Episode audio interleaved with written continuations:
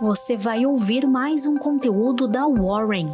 Estamos nas redes sociais como Warren Brasil. Acesse nosso site warren.com.br e saiba mais.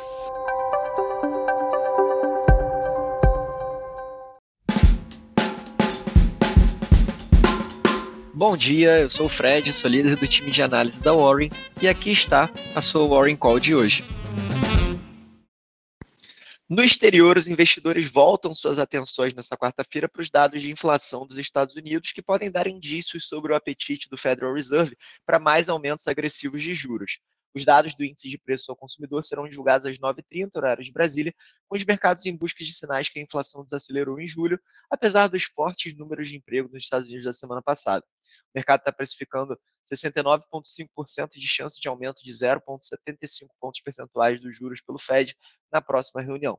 Economistas consultados pela Reuters projetam inflação de 8,7% na base anual em julho, bem acima da meta de 2% do Fed, mas abaixo da taxa de 9,1% do mês anterior.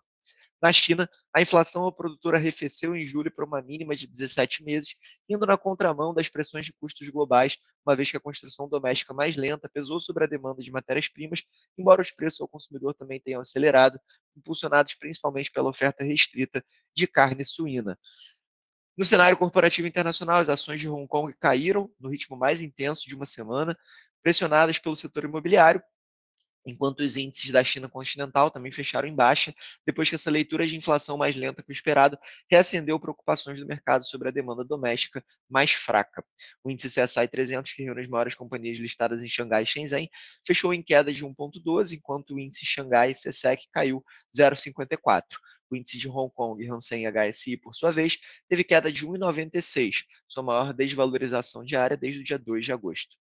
As ações europeias tinham pouca alteração nessa quarta, pelo menos no, no início do pregão, com perdas no setor de tecnologia antes de importantes dados de inflação dos Estados Unidos.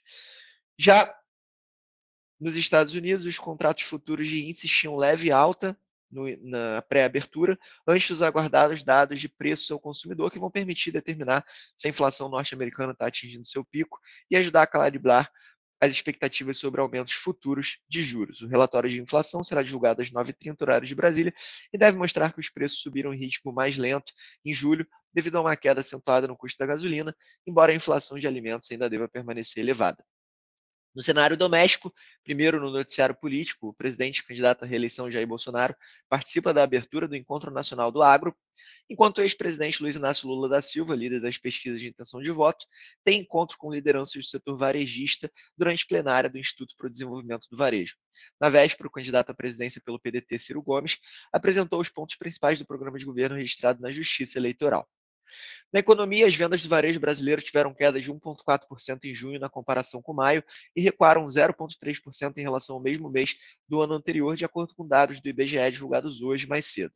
A pesquisa da Reuters apontou que as expectativas eram de baixa de 1%, ponto, de 1% na comparação mensal e de estabilidade sobre um ano antes. Então, os dados vieram pior do que o esperado para as vendas no varejo brasileiro.